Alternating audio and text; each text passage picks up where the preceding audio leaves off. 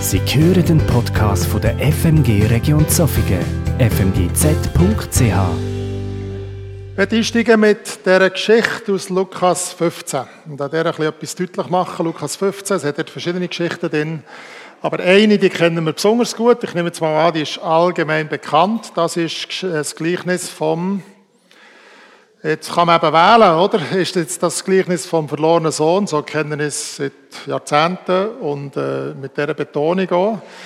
Ein gutes äh, Gleichnis, wirklich gut, um den Menschen zu sagen, dass sie bei Gott willkommen sind und nicht müssen Bedingungen erfüllen Ist das Gleichnis von den verlorenen Söhnen? Oder ist jetzt das Gleichnis vom barmherzigen Vater? Das stimmt alles irgendwie. Was heißt es in der Liebe von Gott verwurzelt sein und seine Identität da hat, wo man daheim ist, wo man hergehört. Jetzt äh, nehme ich mal an, die meisten von euch kennen, du jetzt das nicht äh, lang ausführen. Der jüngere Sohn, der hat den Eindruck gehabt, jetzt muss man überlegen, der hat, äh, also der ältere Sohn, der hat zwei Drittel vom Erb zu gut, das hat mit dem Erbrecht zu tun von damals, der Jünger ein Drittel, aber da ist irgendwie ein Heimat aus rechts um und ein Reichtum um. Der Jünger hat das Gefühl, äh, ja, ich muss können leben, also hier, hier geht's nicht. Hier, ich muss äh, irgendwie, ich will frei sein. Und äh, hat sich von seinen Träumen leiten, hat auch nur noch sich gesehen und äh, hat gefunden, der Tod vom Vater wäre das Tor zum Glück. Wenn der Vater jetzt schon tot wäre, dann könnte ich leben. Weil er jetzt Erbe verlangt. Das bekommt man erst, wenn der Vater gestorben ist. Und er hat es vorzeitig wollen. Gesagt, könnten wir das nicht jetzt schon regeln. Also quasi indirekt hat er gesagt, ich wäre froh, du wärst tot. Aber äh, wir können jetzt so tun, als wäre es so. Und gib mir doch äh, das, was mir gehört. Und äh, also er ist zum Räuber geworden, er hat sich auch noch mit sich selber beschäftigt. Die sagen ja, in entscheidenden Moment sind Menschen, die ihre Identität nicht in, in, in, Gottes Liebe haben, sind mit sich beschäftigt und mit ihren Ideen und Träumen. Das ist er gewesen. Er hat äh, das Anrecht aufs Erb versucht geltend zu machen. Der Vater ist sogar darauf eingegangen. Er hat Familienzusammenhänge, Gemeinschaft, äh, Beziehungen geschmissen, auch Fürsorge für Generationen. Das ist ja dort habe weder AHV noch irgendetwas gehabt, sondern die, die Jungen haben für die Eltern geschaut.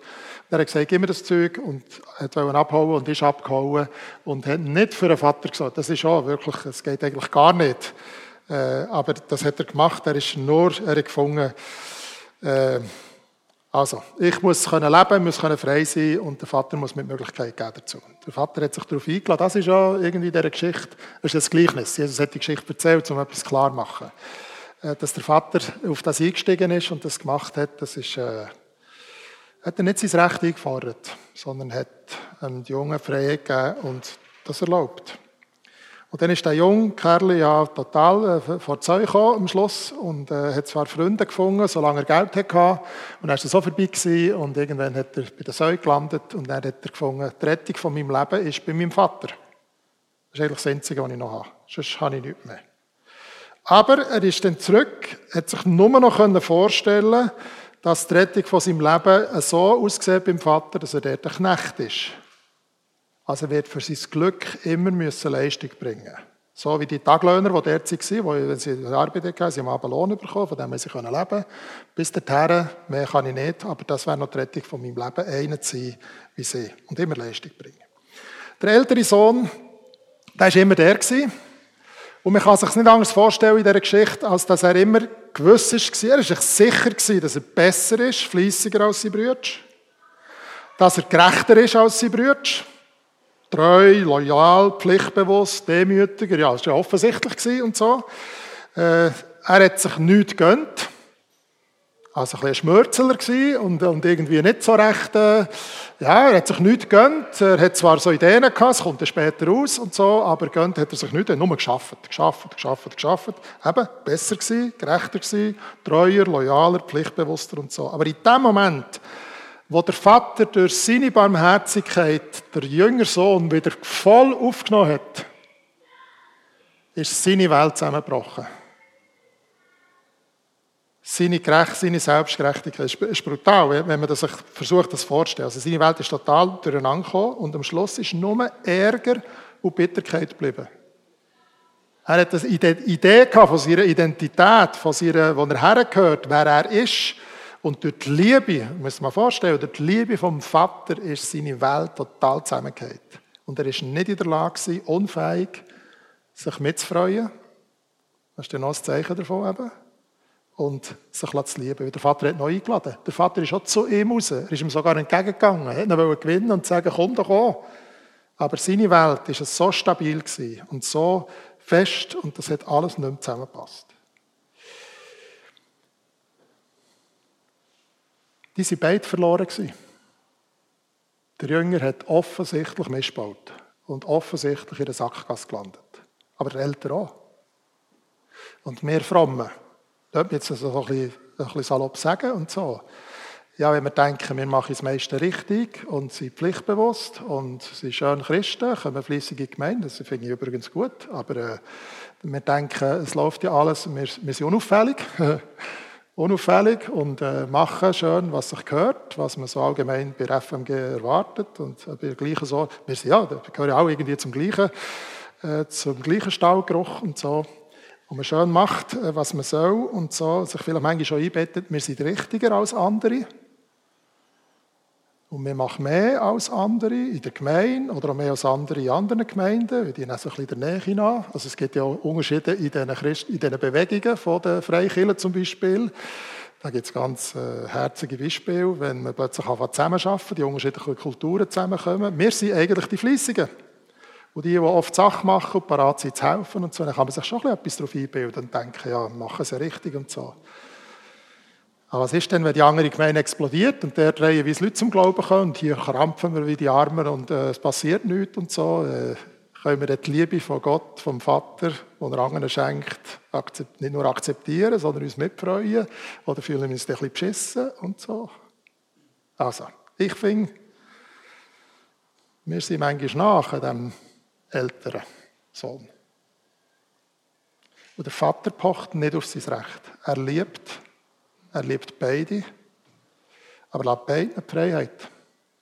Einem Älteren lässt er auch Freiheit. Er hat ihm keinen Stammpauk, er lässt ihn ein, aber lässt ihm Freiheit, das zu machen, was er will, oder das eben nicht zu machen, was er sich wünscht, was sich der Vater wünscht. Jetzt, gell, normalerweise tut man sich dann so ein bisschen mit dem einen oder anderen identifizieren. Ich kann mich jetzt mehr mit dem älteren Sohn identifizieren, weil das ändert meiner Lebenswirklichkeit entspricht und so. Ich bin nie so richtig ausgebrochen und habe offensichtlich einen Missbaut und jemand anderes vielleicht beim anderen. Und an den Evangelisationen erzählen wir diese Geschichten. Ist das schon mal aufgefallen, den Eltern? Unsere Evangelisationen, Beispiel, Zeugnis vorne, so schwarz wie möglich und dann so weiß wie möglich. Also so richtig Ganz schlimm bis ganz gut. Das hat uns am meisten Eindruck gemacht, mir auch. Mein Stress war immer, ich kann nichts erzählen. Ich habe keine Schwierigkeit. Warum habe ich keine dumme Geschichte zu erzählen? Das macht das, ich habe viel mehr Resonanz, wenn ich etwas erzählen kann, was richtig schräg ist. Und jetzt bin ich richtig weiss. Und wir haben manchmal auch ja, auf Luther von so, auf so Geschichten achten und so, wie ein Sensorium verlieren für die Verlorenheit, wo wir selber drinnen leben, wo so fromm gewöhnt und äh, sich sozialisiert sind und schön tun, wie sich, also, ich finde, es sind zwei verlorene Söhne hier und es gibt hier einen Vater, der die Rettung ist für beide. Und bei zu dem Vater zu gehören, zu seiner Liebe, egal wie unsere Geschichte aussieht, das ist es. Die Identität zu haben in der Liebe, verwurzelt sie in der Liebe vom Vater. Das ist eigentlich das Entscheidende. Und unsere Lebensaufgabe ist, dass wir werden wie der Vater.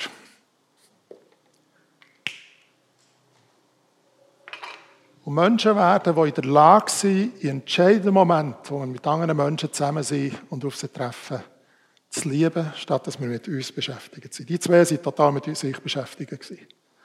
Der Jünger ist von der Liebe vom Vater zurückgeholt worden. Der ist irgendwie erwacht und hat, äh, also Jesus hat ja nicht erzählt, was dem passiert ist, aber er hat sich das antun, das Geschenk von der Barmherzigkeit, von der Wiederannahme der Eltern nicht. Werden wie der Vater und Menschen lieben, wo wir ihnen begegnen. Darum geistlich emotional reifen, in meinem, in meinem Charakter, in meiner Person, von dieser Liebe zu leben, damit ich in der Lage bin, dann nicht an mich zu denken, wenn ich jemandem begegne, sondern zu schauen, was der andere braucht. Und Jesus hat ja gesagt, das ist unsere Lebensaufgabe. Identität. Wer bin ich? Wo gehöre ich her? Wo ist meine Sicherheit? Wo ist mein Daheim? Und jetzt sind wir Menschen, gell? Wir tun jetzt nicht so, als wäre uns alles egal, wie wir Menschen uns Identität und Sicherheit schaffen. Wir sind, wir sind Menschen, oder? Wenn wir etwas können, gut können, dann schafft das schon irgendwo Sicherheit. Und wenn wir noch merken, dass wir es besser können als andere, stolz ist es nicht, das dürfen wir ja nicht, aber wir können wenigstens für uns freuen daran, dass wir können und so. Es gibt doch ein, bisschen ein gutes Gefühl.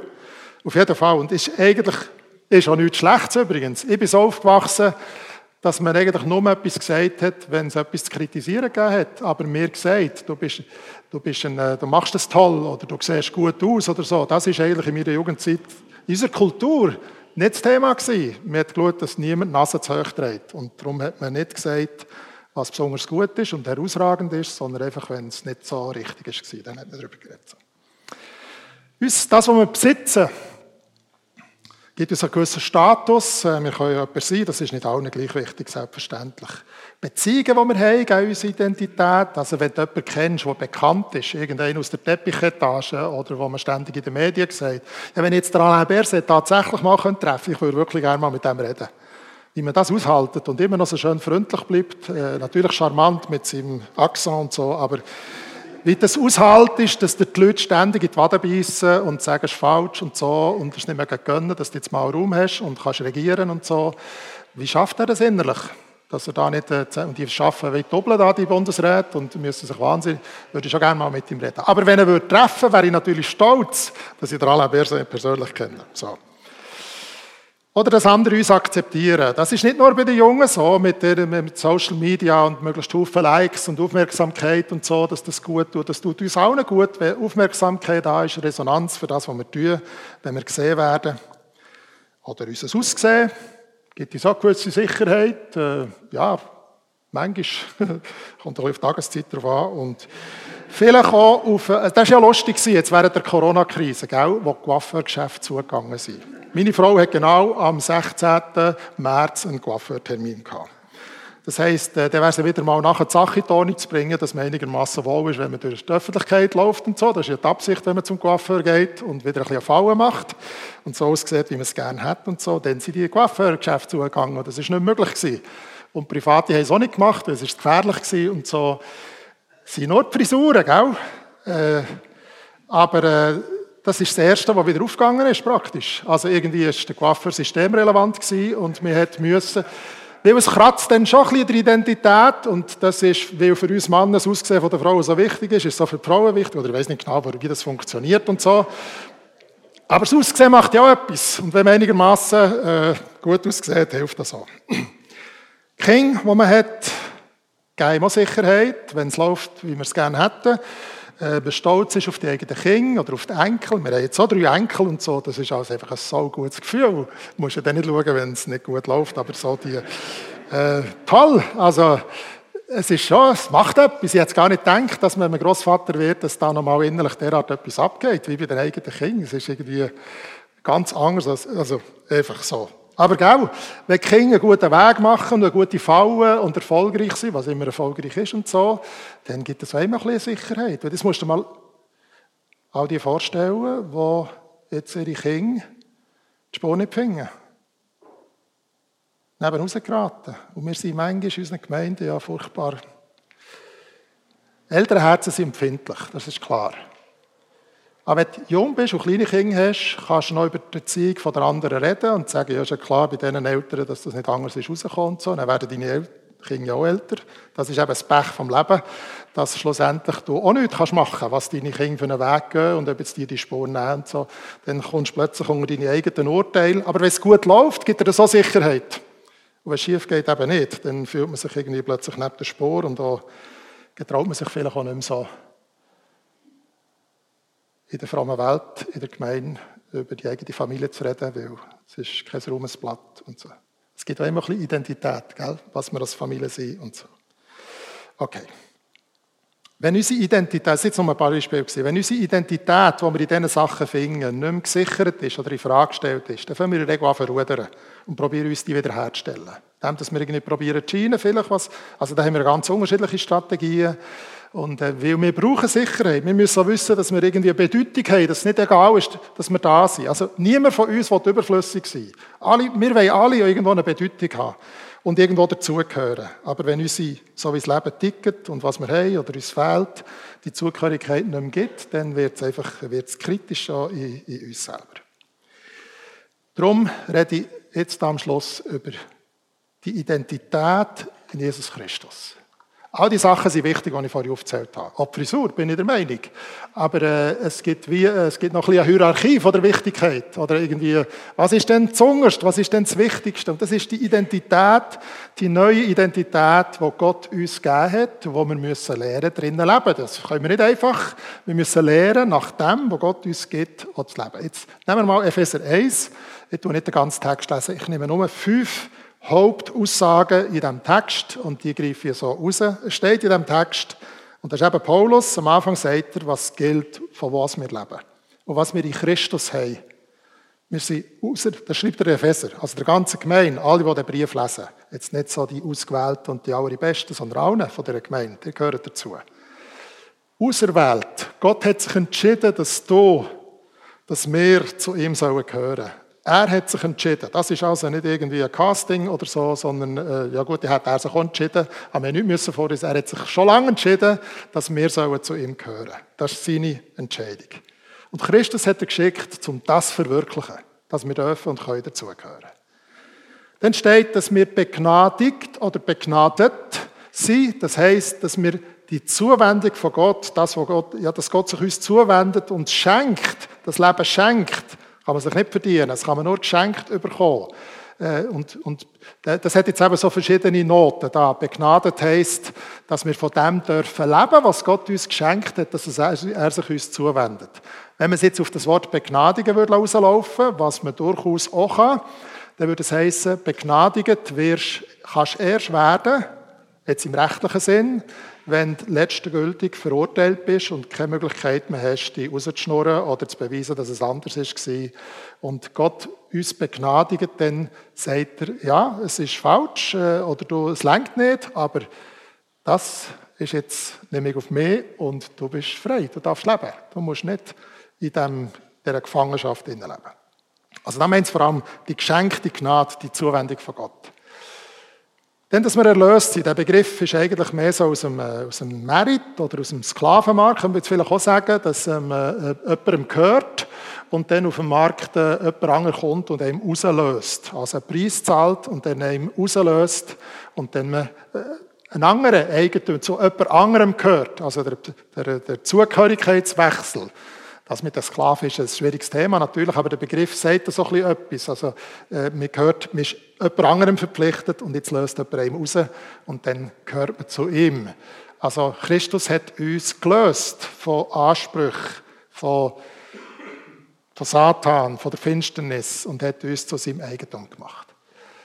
Dann steht, dass er uns als Erbe eingesetzt hat. Das ist jetzt also ganz cool. Das müsste, die Schweizer müsste jetzt eigentlich Halleluja rufen und Amen und so. Äh, da gibt es etwas. Eingesetzt als Erbe. Der ganze Reichtum von Gott, der gehört auch uns. Er lässt uns Anteil haben an dem, wir sind als Erben eingesetzt. Und am Schluss steht, wir sind versiegelt mit dem Heiligen Geist in dem, dass er durch seinen Geist in unserem Leben wohnt, hat er wie ein Segel auf unser Leben da und mit dem, dort ist sein Zeichen drauf. Du gehörst ihm, wir gehören ihm. Niemand, der nicht berechtigt ist, also niemand darf der Segel aufbrechen und wer es macht, der bekommt es mit ihm zu tun. Das ist jetzt nicht so unsere Sache, sondern es ist ihm seine Sache, er kümmert sich darum. Du gehörst ihm und dann steht dort in diesem Text, das ist einfach nur der Anfang vom Ganzen. Das ist das Pfand fürs Ganze, also das Anrecht auf, die ganze, auf das Ganze, was er uns dann schlussendlich schenkt. Hier in diesem Abschnitt, in diesen 14 oder von 3 bis 14, ist in diesen vielen Vers steht kein einziger Imperativ, also kein Befehl. Es steht kein Vorwurf, kein im Fall wenn, dann und so Kondition, also so Bedingungen, das gestellt werden. Keine, wenn ihr würdet machen, dann könntet ihr und so, sondern das habt ihr in Christus. Aus dieser aus dem Reichtum, aus dieser Identität, die Gott uns schenkt, lernen leben, auch in allen schwierigen Situationen, wo wir drin sind. Das heisst nicht, dass wir dann alles begreifen und alles sehr souverän im Leben. Nein, überhaupt, das heisst nicht. Aber uns immer wieder an dem orientieren, was wir haben in Christus. Und dann ist natürlich auch wichtig, wie wir uns verhalten, was wir machen und was wir da sein. Natürlich ist das wichtig. Aber in erster Linie ist die Frage der Identität wichtig. Damit wir nicht plötzlich probieren, so wie der verlorene jüngere Sohn zurückkommt und denkt, jetzt muss ich immer leisten, dass ich noch etwas zu gut habe. Und fromm sein, drin steckt die gleiche Gefährdung. Jetzt hat er mich ja erlöst und jetzt müsste ich eigentlich aber richtig tun. Sonst hätte sich das nicht gelohnt für ihn. Und dann kommen wir so in ein Muster von Leistung, von brav sein und dann habe ich es gut und so. Dann sind wir auf dem Holzweg. Dann wird es ganz schwierig, wird ein Riesenkrampf. Die Identität in Jesus Christus, was wir haben in ihm, das ist entscheidend. Und wenn wir dann da jetzt da im Oktober und November noch ein bisschen weiterreden über verschiedene Themen und so, dann äh, hoffen wir, dass das nicht aus dem Blickfeld rückt. Äh, wir können über Einzelnes reden, zum Beispiel unsere Prägung, die wir mitbekommen von unseren Herkunftsfamilien, die uns immer noch mitbestimmen, unseren Alltag mitbestimmen. Äh, es ist gut, wenn man da her und so, und andere Themen. Das Entscheidende ist, dass wir die Identität an uns an der orientieren, wo Gott uns gibt und lernen, die Liebe, aus dieser Liebe zu leben, die zu genießen. Und erinnern euch daran, zusammen mit allen Heiligen, das heißt in der Gemeinschaft mit anderen kann ich mehr von dem entdecken, als ich nur alleine, wenn ich darüber nachdenke und die Bibel lese. Das Leben teilen, auch die schwierigen Sachen teilen und Gott entdecken, wie er das macht, dass er uns gern hat, was das für Auswirkungen hat, darüber zu reden. Das ist noch wichtig am Schluss. Jetzt hast du viel gehört, vielleicht sagt du, der andere ist bleiben hängen und sagst, ja, das sollte man, das sollte ja noch, da ist auch noch etwas. Und, äh, also musst vielleicht einen grossen Service anstreben oder so, ich weiß es nicht, was du jetzt denkst, wie es dir geht. La, nimm eins raus, ein Thema, ein, ein Moment und sag so, um das kümmere ich mich jetzt in der nächsten Zeit. Und alles andere kannst du wieder vergessen. Für einen Moment wieder vergessen. Es wird nie so sein, dass wir an sieben Stellen irgendetwas, wir überfordern uns, macht gar keinen Sinn. Bleib bei diesem Thema. Vielleicht hat Gott in dir heute irgendetwas zum Klingen gebracht, etwas gezeigt, was du darfst, was du sollst, äh, jetzt äh, dran versuchen neu zu verstehen, zusammen mit anderen und so. Also, und dann probier es doch äh, im Alltag entsprechend zu leben aus dieser Identität. Und darum sage ich, Buchstabieren ist nicht peinlich. Äh, es wäre nur, Aus der Schule kennen wir ja das. Ich weiß nicht, wie das heute läuft in der Schule, das kann ich jetzt nicht sagen, aber es war ja bei uns auch so. Gewesen. Du hast plötzlich müssen, hast müssen vorlesen und dann Mädchen immer besser können als Gielen. Und nachher, wenn du so, Satz, so Wort für Wort gelesen hast, statt der Satz in Zügig und so, das war ein bisschen peinlich. Gewesen. Und dann noch schlimmer war es, wenn so zusammengesetzte Wörter so quasi Silber nacheinander irgendwie, das hat dann schon gar schlecht tönt. Also das war peinlich in der Schule. Und du hast probiert, das zu vermeiden, nie zu melden und zu verstecken und gehofft, du kommst nicht dran, wenn du nicht lesen kannst. Die, die können lesen, für die war es natürlich schön, gewesen, aber für die anderen schwierig und es geht immer weiter auseinander. Also, das ist nicht peinlich. Getrau dich doch, und nach 40 Jahren Christ zu sagen, ja, ich bin etwas am Lehren und sag es den anderen, das ist doch kein Problem. Und sage, jetzt probieren es, jetzt mache ich Erfahrungen. Und das Ziel ist ja, dass wir früher auf die Idee kommen, wenn wir etwas erleben, dass wir jetzt das in Verbindung bringen mit Jesus, mit dem Heiligen Geist und einfach mit ihm rechnen. Dass wir nicht so lange warten und selber knüppeln, sondern dass wir aus dieser Beziehung heraus leben und das fast wie mit der Zeit zu einem Reflex wird. Alles, was wir gut können, haben wir durch viel machen, oft machen, oft üben, gelernt und darum können wir es besser. Also, buchstabieren nicht ist nicht peinlich. Meine Definition von Nachfolge, von Jüngerschaft, ist ziemlich einfach. Eines habe ich Ja gesagt zu Jesus. Warum ich das können habe, warum ich das gemacht habe, ich habe so meine Vorstellungen, aber es gibt ja so auch der Theologie verschiedene Ausdrücke. Kann man das überhaupt, wenn Gott das einem nicht schenkt und kann hat man freien Willen? Also die Diskussion wollte ich jetzt nicht führen und äh, eigentlich ist es auch nicht so entscheidend. Ich, äh, ich habe das Wunder erlebt, ich habe verstanden, Jesus, ich, ich, darf, ich, darf, ich, bin, ich bin angenommen. Ich, bin, ich darf mein Herz aufmachen und bin angenommen. So. Aber mein Christsein, meine Nachfolge besteht ja nicht aus dem, dass ich das, ich glaube, da bin ich neun in ihrer Kinderstunde, weiß es noch, dass dann ich mich entschieden habe oder die Entscheidung getroffen habe, sondern dass ich jetzt, wenn ich lebe, entsprechend dem, was ich dort einig entschieden habe, jetzt logischerweise wieder Ja sagen und dem wie ein, wie ein logisches Ja hinten nachsetzen. Also sprich, Jüngerschaft heisst, es hat mir einen Moment gegeben oder eine Zeit, es ist ja nicht einfach ein, bei allen ein Datum, ein Moment, wo wie die Zuwendung zu Gott passiert ist. Und jetzt geht es darum, dem Ja, Tausende im Alltag, Tausende von Ja, so bestätigend nachzuschicken und zu sagen, in dem, in dem Sinn handle ich jetzt. In dem Sinn sage ich jetzt Ja und vertraue auf dich, Jesus. Ich mache es einem anderen Beispiel deutlich, damit es dann ganz klar ist. Wenn man heiratet und am Hochzeit in der Kirche Ja sagt, das ist einfach. Also gut, wir haben es vorher überlegt, das ist nicht für alle gleich einfach, zugegeben. Aber an dem Tag, wo die Frau so schön aussieht wie vorher nie und nachher nie, kannst du, kannst du Ring Ja sagen. Das ist einfach.